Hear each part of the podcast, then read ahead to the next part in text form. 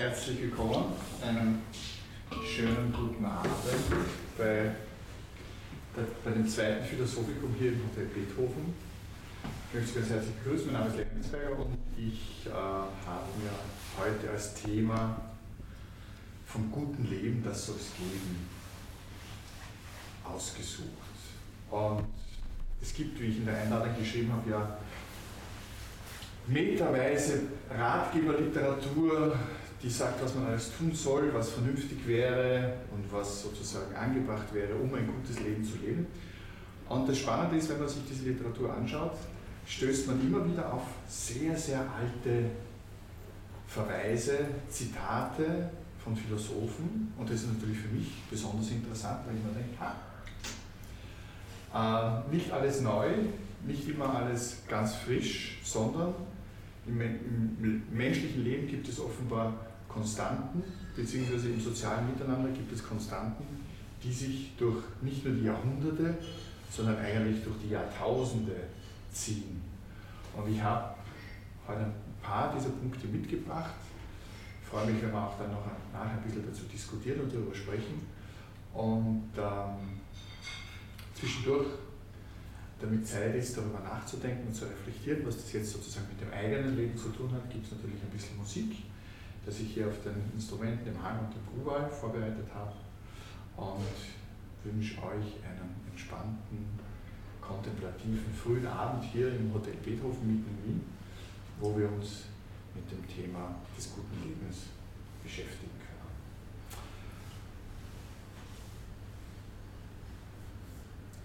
Für mich das Spannendste sozusagen ist eine philosophische Richtung in dem Zusammenhang, nämlich das ist die sogenannte Stoa.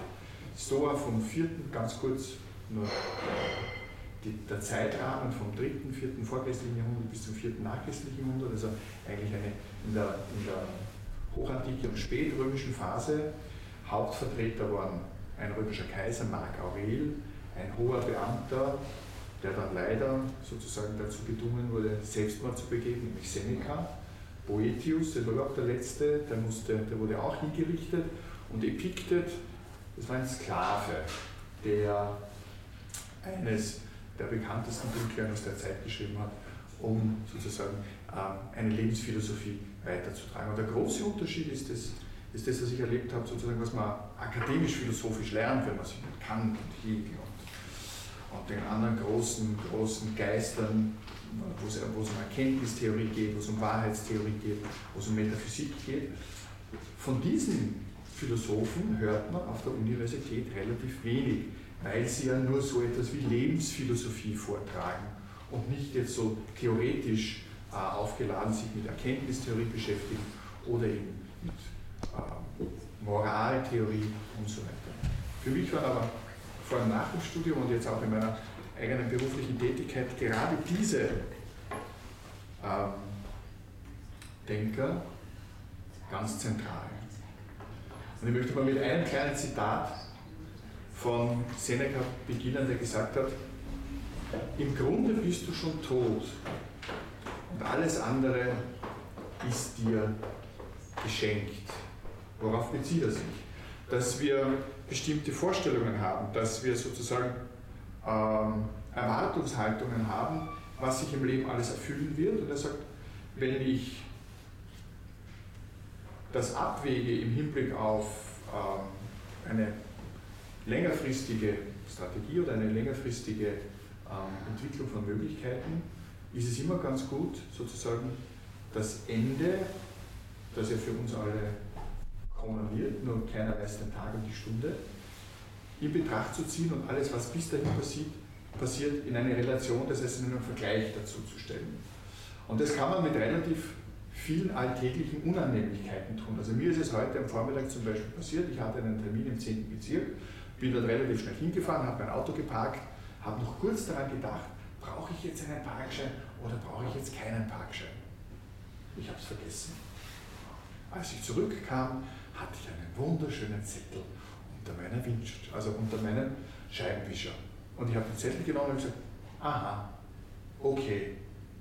Aber ich habe keine Gedanken daran verschwendet, mich nur einen Moment darüber zu ärgern, weil ich konnte es sowieso nicht ändern. Das ist passiert Und wenn ich mich da jetzt furchtbar echauffiere und emotional aufrege, zahlen muss ich trotzdem die 36 Euro an die Stadt Wien. Und dasselbe betrifft Steuern, die man zahlen muss. Ja, das heißt, wir sind in einem, in einem sozialen, in einem ökonomischen Gesamtverband eingebunden, wo wir um gewisse Unannehmlichkeiten gar nicht herumkommen. Die Frage ist, welche Einstellung wir dazu haben. Das heißt, da kann ich sehr stark daran arbeiten. Und das steckt in diesem kleinen Zitat von Seneca schon drinnen. Das heißt, man muss diese alten Philosophen äh, lesen und dann transponieren in die Jetztzeit. Was heißt das für unser konkretes Leben? Das heißt, einer der zentralen Punkte wäre Gelassenheit. Das heißt, mit diesen Dingen, die man nicht ändern kann, mit denen man ohne konfrontiert wird, einfach mehr Gelassenheit zu zeigen und das äh, entspannter anzugehen. Ich habe davon gesprochen, dass es sehr viel Ratgeberliteratur gibt, die sehr stark positiv sagt, was man alles tun soll, damit man glücklicher wird. Dass es den Glücksfaktor gibt. Es gibt sogar eigene Forschungsinstitute, Institute, die sich mit diesem Thema mittlerweile beschäftigen.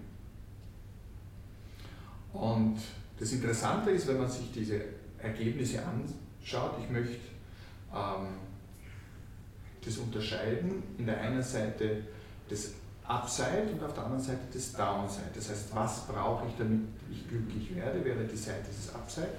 Und das Downside wäre die Seite, was muss ich alles vermeiden, damit ich nicht unglücklich werde. Beim Upside, was kommt da raus? Es wäre ganz gut, äh, wenn man soziale Kontakte hat. Sex wäre auch nicht schlecht. Dass man einen Lebenssinn findet, dass man Freude hat.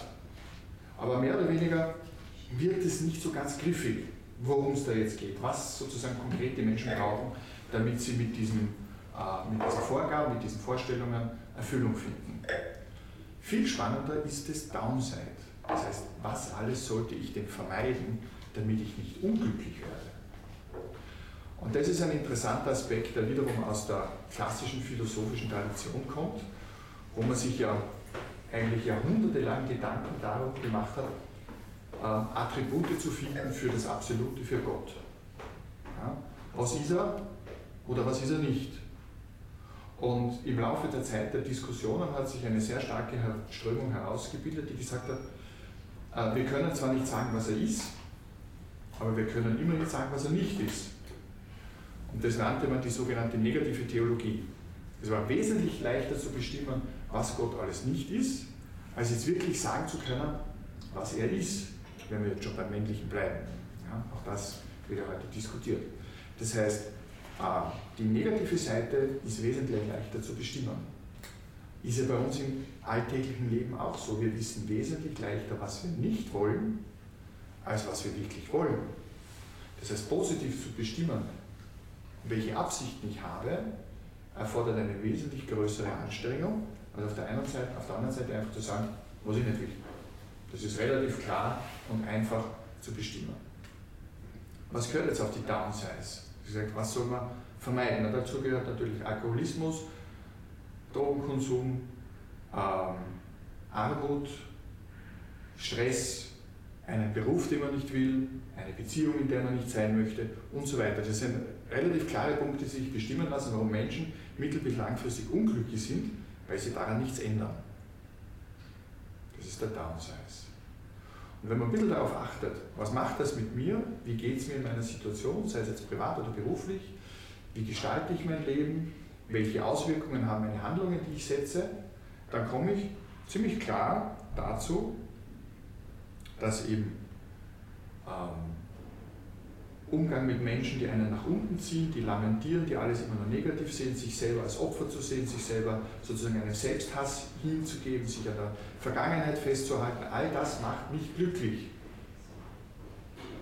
Das heißt, wenn ich es schaffe, dazu in eine gewisse Distanz zu treten und zu sagen, okay, das möchte ich nicht, ich verändere mich, in, in, indem ich das nicht mehr tue, habe ich schon sehr viel gewonnen im Hinblick darauf, was mich glücklicher macht, weil ich nämlich das alles, was mich unglücklich macht, ausschalten kann. Das kann man dann auch noch auf eine Kurzfassung bringen. Ähm, es gibt wagemutige Piloten und es gibt alte Piloten. aber es gibt keine alten, wagemutigen Piloten. Das heißt, irgendwann zeitigen die eigenen Handlungen einfach Konsequenzen. Und da sagt die Stoa, beziehungsweise auch die philosophische Tradition, dass es ganz gut ist, sich damit auseinanderzusetzen, zu vergegenwärtigen, was möchte ich nicht, und damit habe ich schon sehr viel gewonnen. Noch ein interessanter Aspekt, den ich dazu nehmen möchte, ist die sogenannte mentale Subtraktion. Klingt jetzt ein bisschen kompliziert, ist aber ganz einfach. Im Sinne von, was wäre, wenn, was hätte aus dieser Situation noch alles entstehen können. Und insofern das Schlimmstmögliche nicht eintritt, kann ich mir einiges an Sorgen ersparen. Das heißt, wenn ich in bestimmten Situationen darüber nachdenke, was hätte da noch alles passieren können, kann ich mit dem zufrieden sein, was passiert ist, weil es ja weniger extrem war als das, was hätte entstehen können. Krieg, Unfall, Verwandter stirbt und so weiter und so fort oder Liebster stirbt. Wenn das nicht eintritt, kann ich mit dem zufrieden sein, was ich sozusagen für mich habe.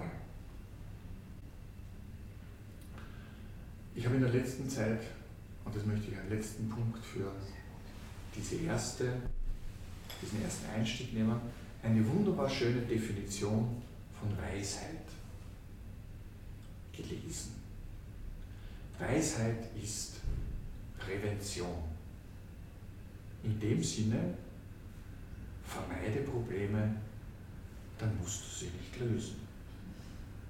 Klingt jetzt ganz einfach. Hm?